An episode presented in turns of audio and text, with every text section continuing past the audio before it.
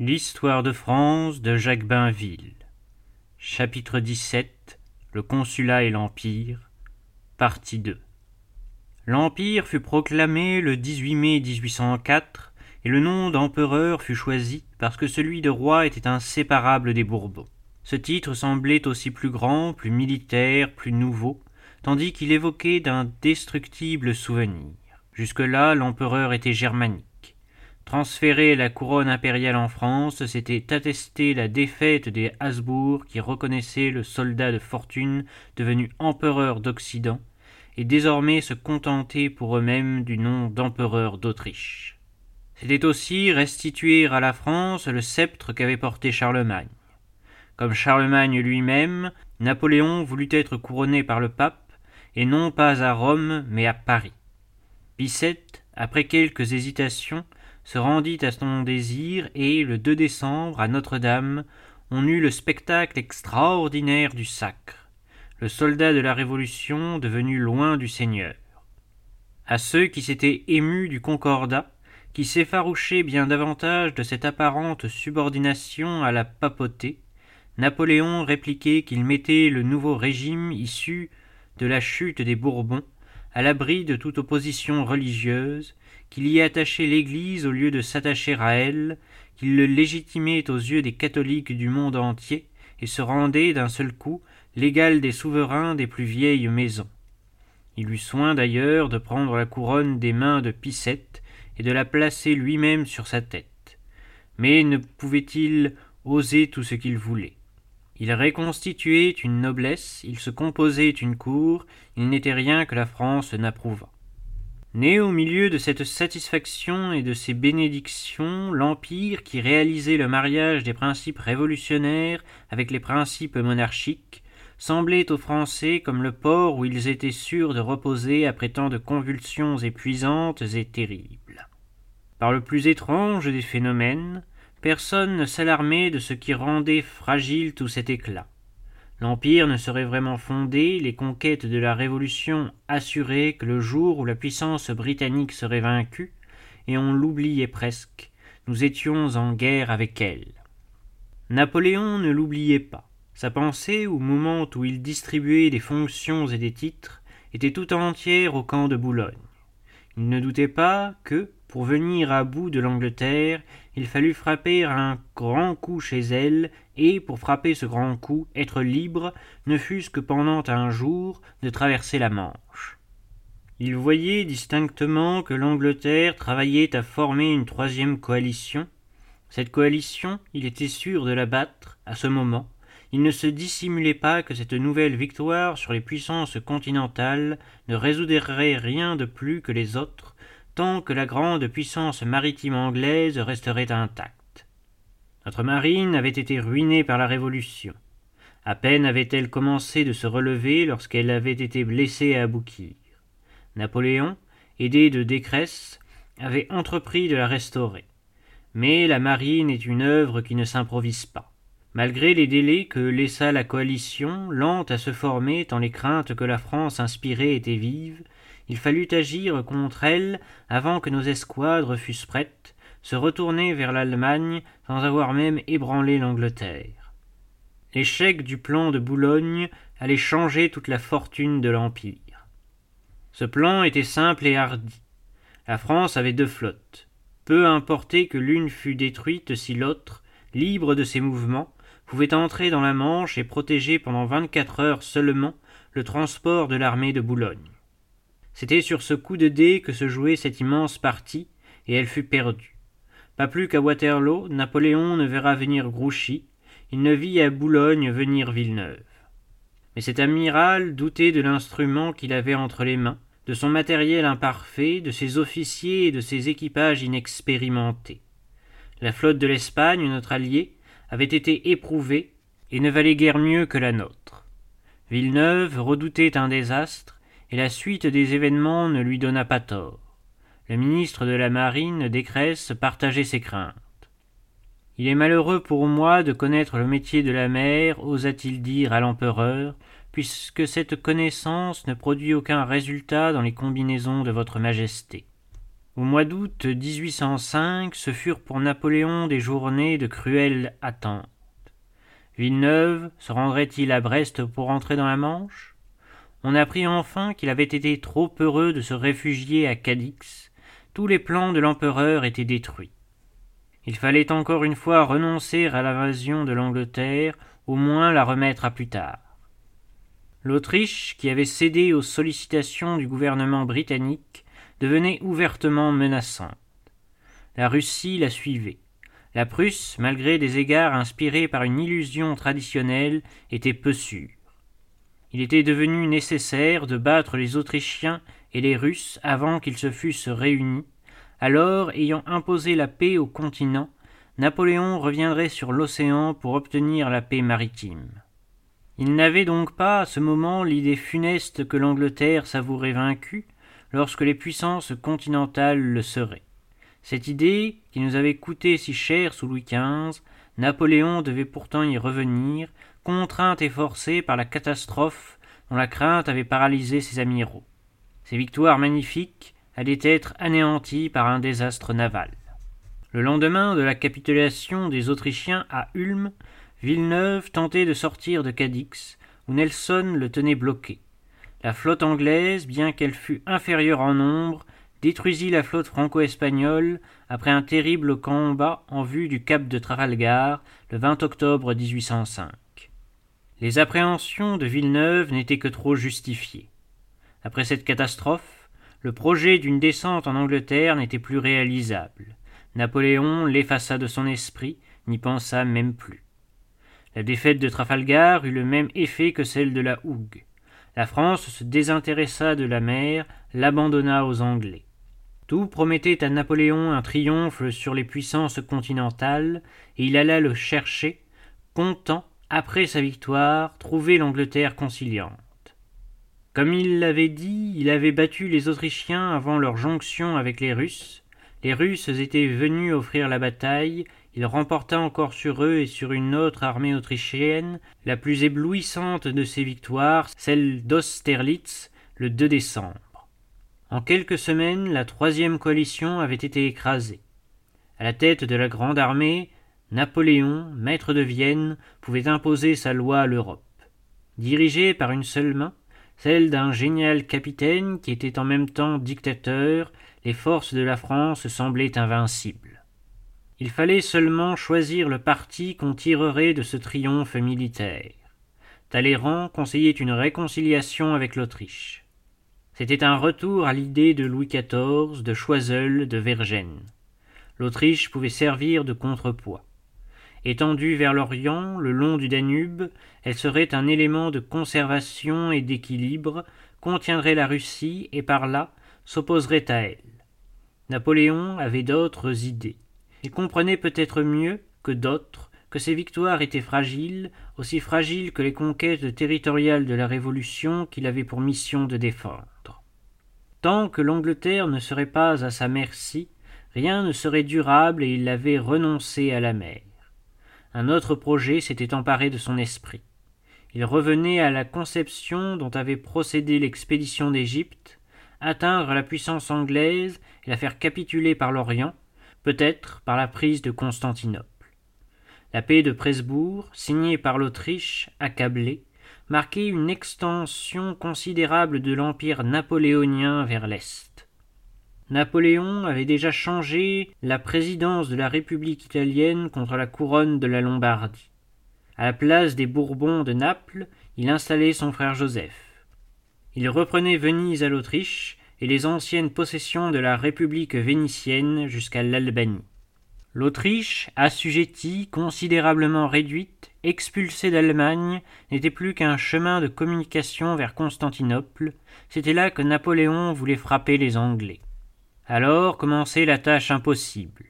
Pour exécuter un si vaste projet, il fallait dominer toute l'Europe. Partie de la conquête de la Belgique, la Révolution était conduite à des entreprises démesurées. Ni le génie militaire de Napoléon, ni ses combinaisons politiques ne devaient y suffire. La logique même de ses desseins le poussait à de dangereux remaniements de la carte, à des agrandissements toujours plus considérables de l'État prussien, qu'il espérait retenir dans son alliance en lui promettant le Hanovre enlevé au roi d'Angleterre. Disposant à son gré de l'Allemagne, il détruisait les derniers restes de l'Empire et de sa constitution élective jadis garantie par la France. Il taillait des royaumes distribués à ses parents, comme il mettait son frère Joseph à Naples et son frère Louis en Hollande. Bavière, Württemberg, Bade, Hesse-Darmstadt formaient une confédération du Rhin sous sa présidence, c'est-à-dire une barrière contre les Russes, barrière couverte elle-même par la Prusse, bastion avancé, chargé en outre de fermer la Baltique aux Anglais. Pendant les premiers mois de 1806, maître de l'Allemagne, Napoléon parut si puissant que ses ennemis hésitèrent. L'empereur Alexandre se demandait une première fois s'il ne ferait pas mieux de s'entendre avec l'empereur des Français pour partager avec lui l'empire turc. L'Angleterre, reprise d'un accès de faiblesse, songeait à la paix. Pitt, l'irréconciliable, mourait. Mais Fox, le pacifique, mourait à son tour, et de toutes ces velléités, il ne résultait qu'un vaste gâchis diplomatique où Napoléon lui-même s'embarrassait et se créait de nouveaux ennemis. Alexandre Ier, au dernier moment, s'était ravisé. Il avait refusé de signer le traité négocié par Oubril et dont les frais devaient être payés par l'Espagne, les Baléares indemnisant les Bourbons de Naples. Cette tractation fut aussitôt dévoilée par les Russes et les Anglais à la cour de Madrid, déjà démoralisés par Trafalgar et qui, se voyant dupes, fut enlevé à notre alliance. La conquête de l'Espagne s'imposera bientôt au système napoléonien. Pour tenter l'Angleterre, Napoléon avait promis de restituer le Hanovre au roi George. Avec la même perfidie, ce marché fut révélé par les Anglais à la Prusse qui, peu de temps avant, s'était déjà rapproché du tsar. Alors le parti français de Berlin fut emporté avec les craintes de Frédéric Guillaume par un mouvement d'une forme nouvelle qui annonçait le soulèvement de 1813, un nationalisme de la jeunesse intellectuelle dont les origines se trouvaient dans les idées de la Révolution française. Ainsi, au moment où Napoléon croyait préparer la paix en dominant l'Europe centrale, un autre adversaire se présentait, la Prusse, que la France s'était obstinée si longtemps à considérer comme son allié naturel. La réplique de Napoléon fut foudroyante. Avant que la Russie fût en mesure de la secourir, l'armée prussienne, qui vivait encore sur la réputation de Frédéric, fut écrasée à Iéna en octobre 1806, comme les Autrichiens l'avaient été à Ulm.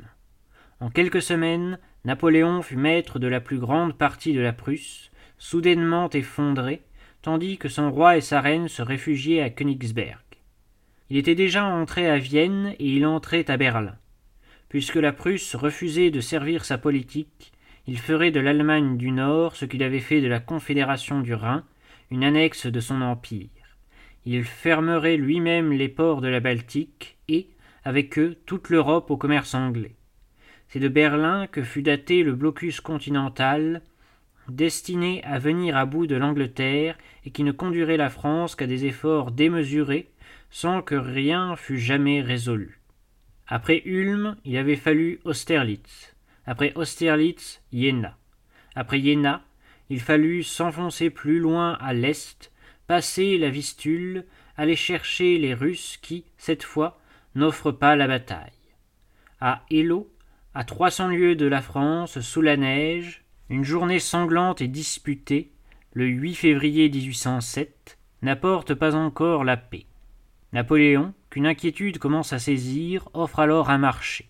Une alliance à la Prusse et à l'Autriche qui se dérobe, refuse de remplir le rôle de couverture contre la Russie et commence, au fond, comme beaucoup d'Européens, beaucoup de Français même, à douter que son entreprise ait une issue.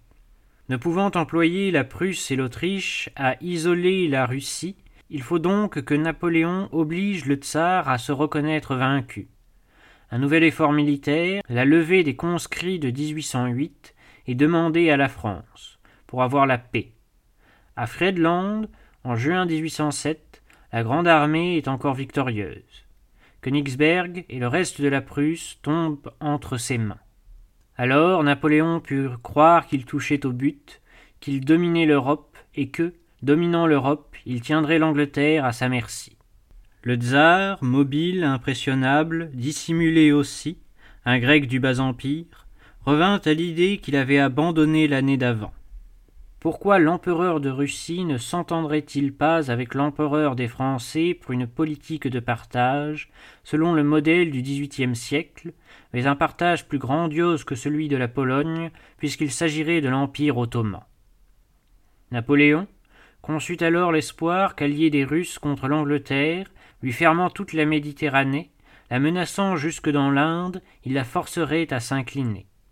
En 1807, l'entrevue de Tilsit le pacte d'amitié conclu entre l'empereur d'Occident et l'empereur d'Orient parut le prix des victoires coûteuses qui avaient conduit les soldats français jusqu'au Niémen.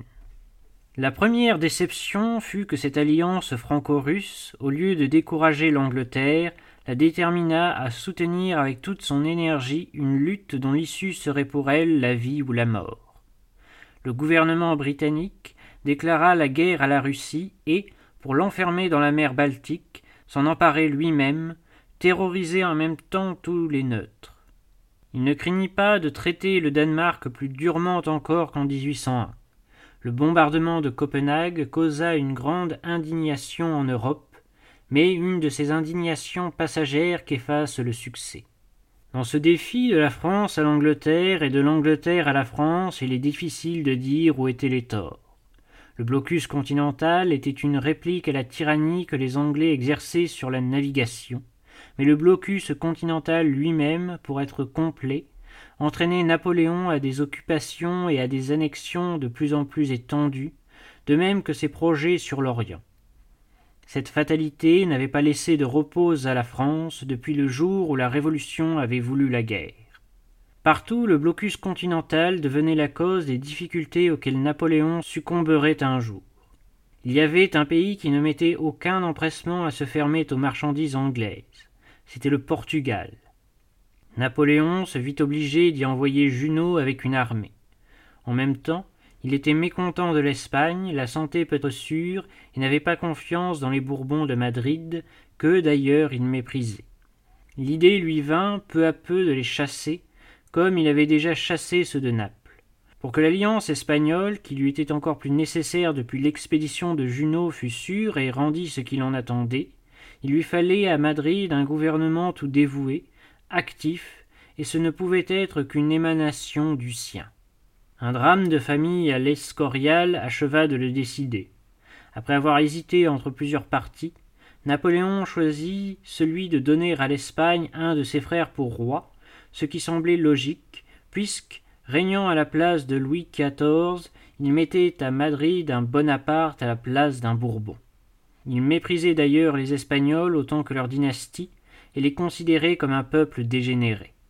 Au cas où ils n'accueilleraient pas Joseph comme ils avaient reçu le duc d'Anjou, cent mille jeunes soldats français suffiraient pour tenir la péninsule ibérique, dont il était indispensable de s'assurer.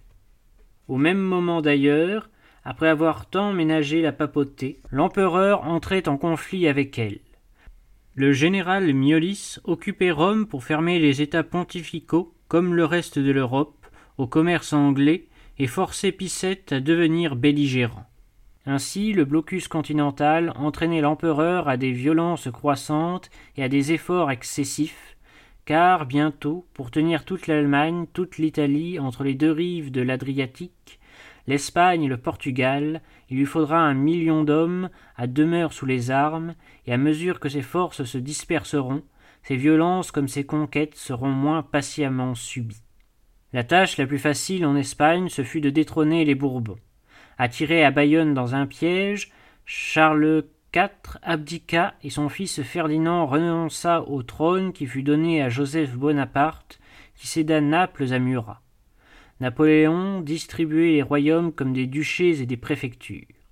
Les troupes, qui avaient été réunies sous prétexte de fournir des renforts à l'expédition de Junot, devaient appuyer le changement de dynastie. À cette opération, l'essentiel manqua le consentement du peuple espagnol. Une insurrection générale éclata, rapidement soutenue par les Anglais. En juillet 1808, une faute grave commise par le général Dupont entraîna la retentissante capitulation de Belen. Joseph, à peine installé à Madrid, prit, à la suite de ce revers, la décision encore plus grave d'évacuer sa capitale et de se replier avec ses troupes vers les Pyrénées. Cependant, nos communications étaient coupées avec le Portugal dont la population, d'abord soumise, se souleva à son tour et, une armée anglaise ayant été débarquée, Junot, après des combats héroïques, obtint, par une capitulation honorable, que ses soldats fussent rapatriés par la flotte anglaise. En détrônant les Bourbons pour être plus sûr de l'Espagne, pour l'administrer directement et, comme il disait, pour la régénérer, Napoléon n'y avait pas seulement attiré les Anglais, reçus comme des alliés et des libérateurs, il ne se condamnait pas seulement à une lutte difficile qui recommençait toujours contre un peuple insurgé. Le soulèvement de la nation espagnole fut en outre contagieux. En Prusse, au Tyrol, en Dalmatie, le patriotisme fut exalté, l'idée de la guerre sainte pour l'indépendance naquit et grandit. L'Espagne fut, ainsi que l'empereur l'a reconnu dans le mémorial, le premier de ses écueils. En même temps, sa politique se compliquait. L'alliance avec la Russie était languissante. Le partage de la Turquie était abandonné. Napoléon ne pouvait laisser aux Russes ce qu'ils désiraient le plus ardemment, c'est-à-dire Constantinople, qu'il ne pouvait pas davantage lui accorder.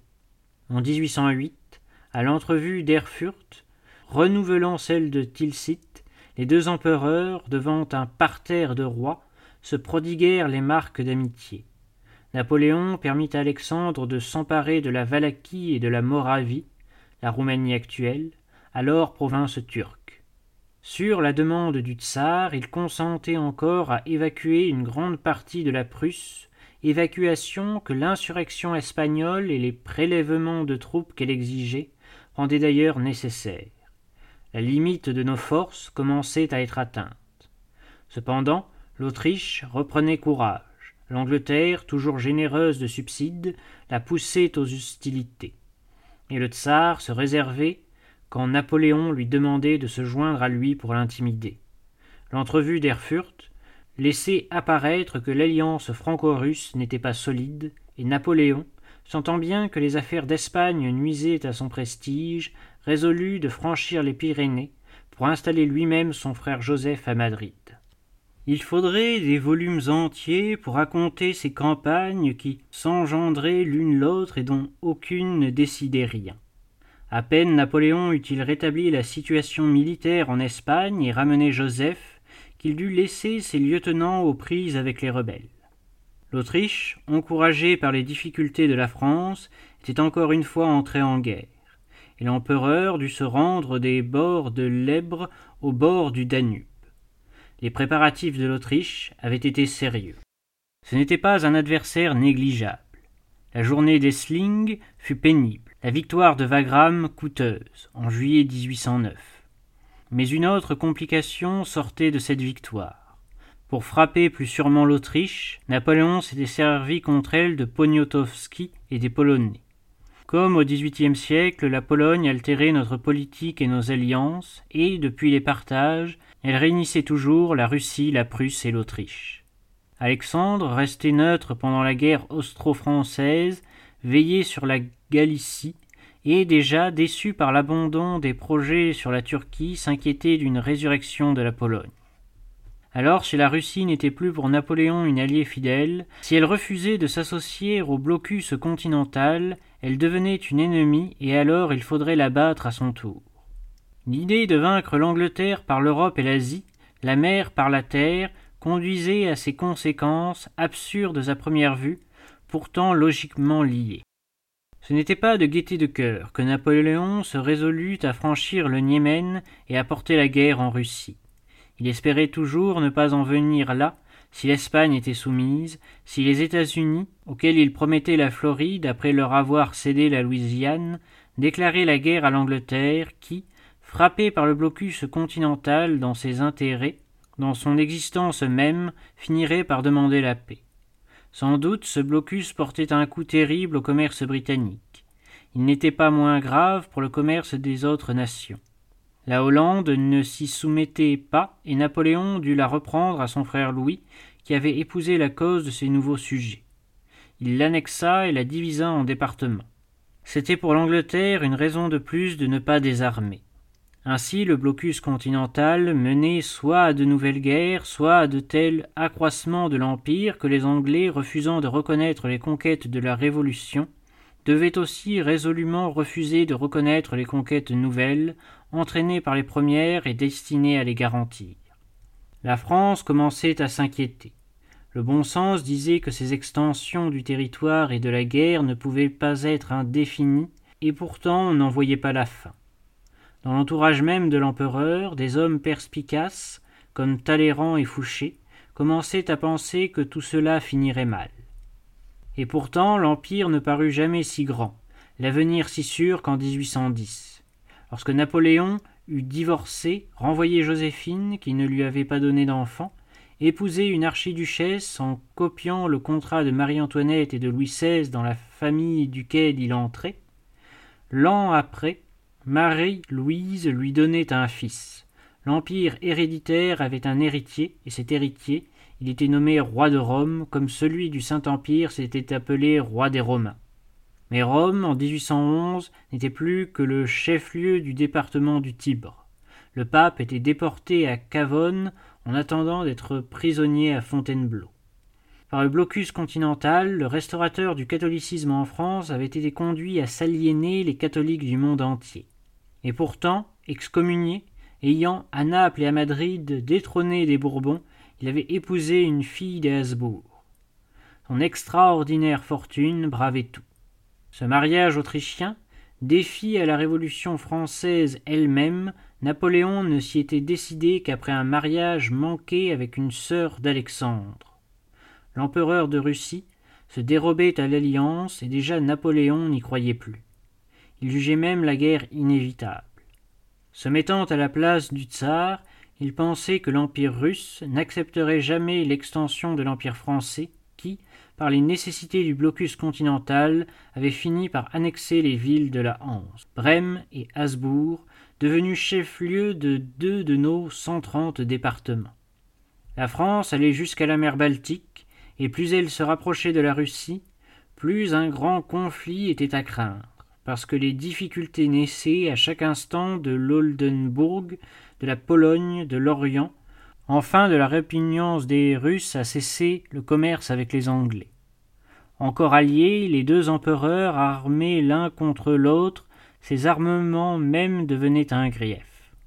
Napoléon, désormais convaincu que cette nouvelle guerre était fatale et qu'il n'arriverait à ses fins qu'après avoir battu la Russie, comme il avait battu la Prusse et l'Autriche, prépara pour l'année 1812 l'armée la plus vaste qu'on eût jamais vue, l'armée des vingt nations, où entraient des hommes de tous les pays alliés ou soumis à la France, une sorte de croisade de l'Occident contre la Russie asiatique.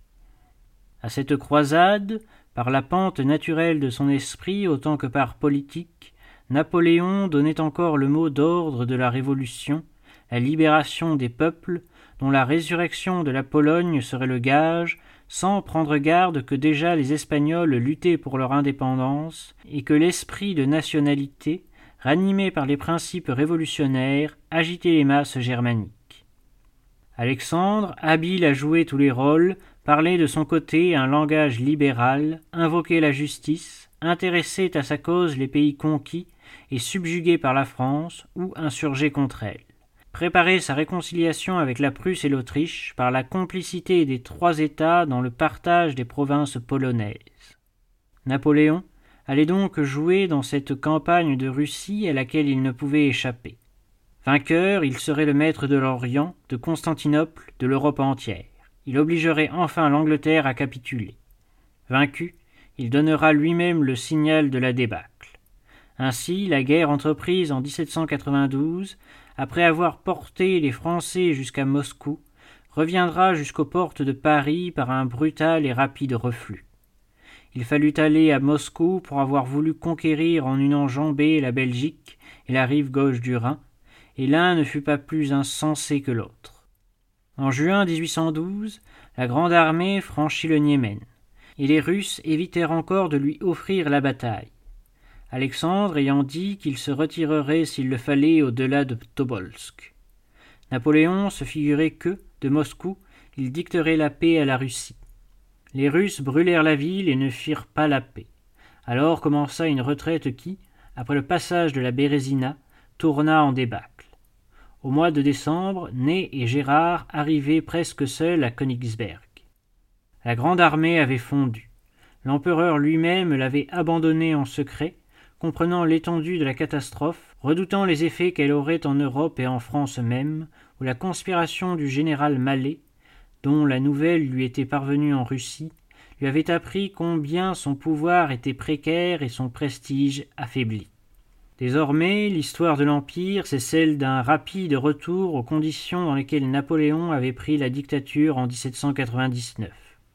Pour sauver la Révolution et ses conquêtes, dont les républicains eux-mêmes l'ont chargé au 18 Brumaire, il a reçu de la France la permission de prendre la couronne, de fonder une dynastie, de s'emparer de la moitié de l'Europe, de lever et de tuer des hommes sans compter.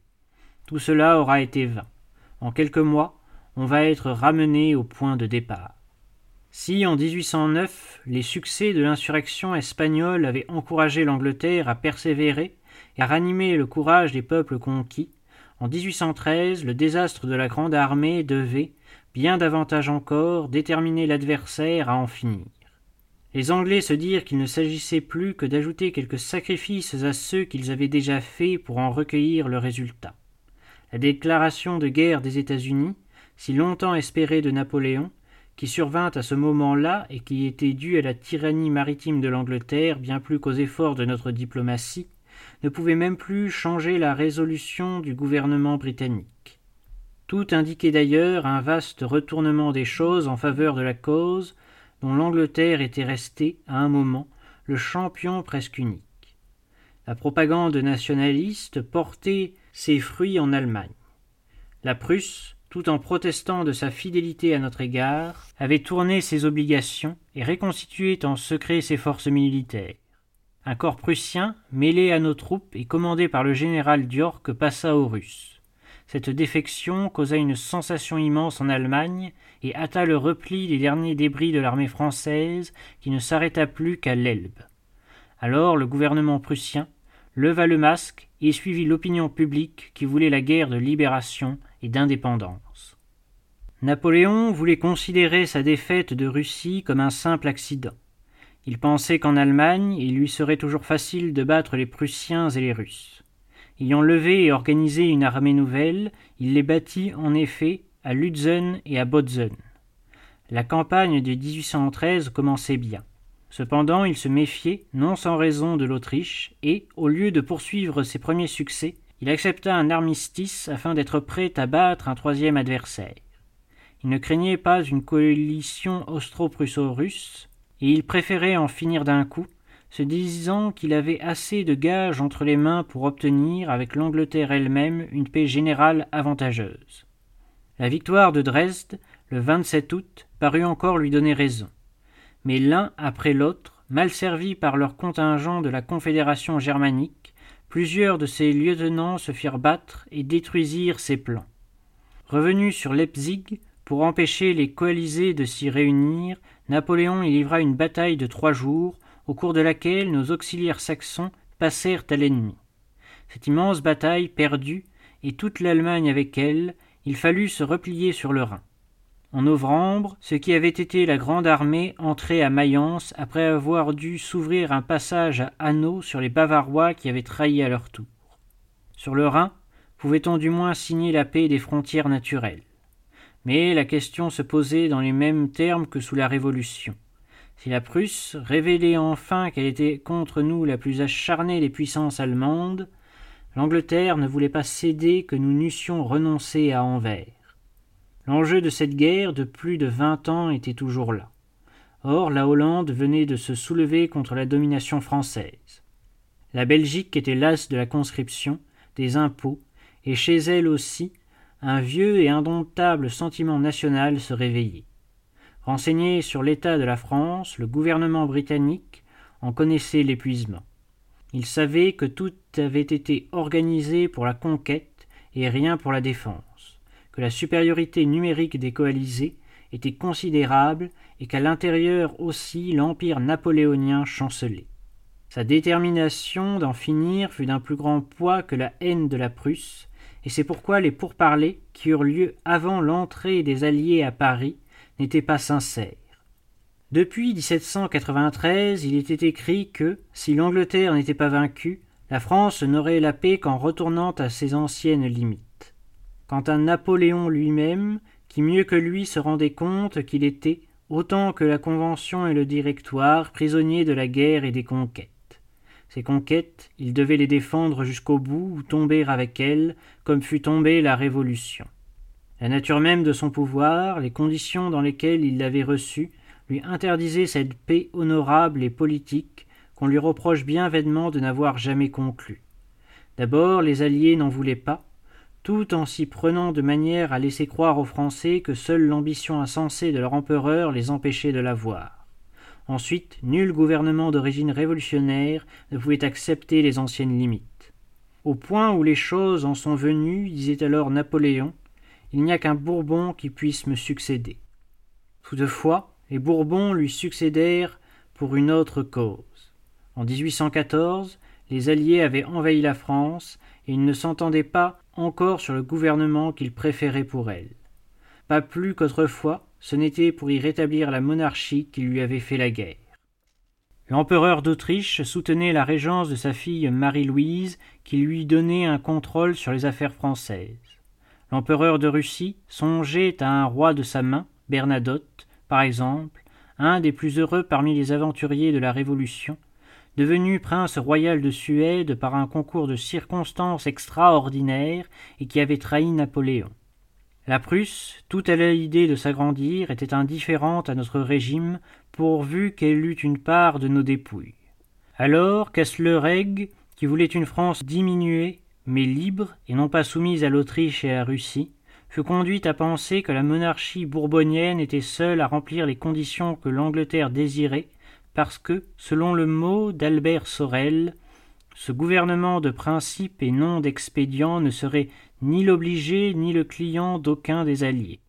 Tel fut le calcul, inconnu ou incompris des Français, par lequel allait se faire une restauration qu'ils crurent amener, imposée par l'ennemi, alors que, selon le système d'équilibre de l'Angleterre, elle était destinée à préserver leur indépendance contre l'étranger.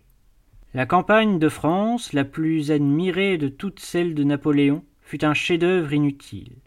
Ses victoires, Brienne, Champaubert, Montmirail, Montereau, Albert Sorel les compare à celles de Valmy. Les Alliés hésitaient parfois, se demandaient si ce n'était pas le moment de traiter. Mais de même que la Révolution avait exigé que l'ennemi sortît d'abord du territoire français, Napoléon voulait la garantie des frontières naturelles. Il ne pouvait pas vouloir autre chose et la coalition ne combattait que pour les enlever à la France. Il faut reprendre ses bottes et sa résolution de 93, disait-il en février 1814. D'instinct, c'est à la Révolution qu'il se rattachait, et il accueillait Carnot, l'ancien collaborateur de Robespierre, resté à l'écart de l'Empire et qui lui apportait son concours. De leur côté, les Alliés n'avaient pas oublié qu'après Valmy, l'envahisseur ayant reculé au-delà du Rhin, la Révolution avait décidé de l'y poursuivre. Cette vision raffermit leur détermination et resserra leur alliance. Après avoir conclu entre elles le pacte de Chaumont, les quatre puissances reprirent l'offensive, résolues à dicter la paix. Cependant, tout croulait autour de Napoléon. Avec ses soldats improvisés, presque des enfants, les derniers que la France avait pu lui fournir, il tenta encore d'arrêter l'ennemi, puis de le tourner pour le battre. Faute de force, ces dernières combinaisons échouèrent. Le 30 mars, les Alliés étaient maîtres de Paris et de Montmartre. Un Allemand écrivait Il y avait neuf siècles et demi que notre empereur Othon avait planté ses aigles sur ces collines. Le 11 avril 1814, à Fontainebleau, Napoléon abdique. Non seulement son Sénat, issu du corps législatif de Brumaire, qui était lui-même issu de la Convention, l'a abandonné et demande les Bourbons, mais ses maréchaux, dans des scènes violentes, l'ont pressé de renoncer au pouvoir et de partir. On était revenu à la situation qui s'annonçait avant le 18 Brumaire et à laquelle le Directoire avait voulu échapper. C'est encore Albert Sorel qui remarque que l'Empire finit, comme avait commencé le Consulat, par une de ces journées qui avaient renversé tant de gouvernements révolutionnaires. Le 5 mai, Louis XVIII entrait à Paris tandis que l'empereur déchu débarquait à l'île d'Elbe. Son histoire, qu'attend à Waterloo un lamentable épilogue, n'est pas encore finie. Une seule chose l'est, et le retour de l'île d'Elbe n'y changera rien, la Révolution, malgré la métamorphose impériale où elle s'était réfugiée, n'a pas réussi à donner à la France l'extension qu'elle avait rêvée. Elle se termine par une défaite.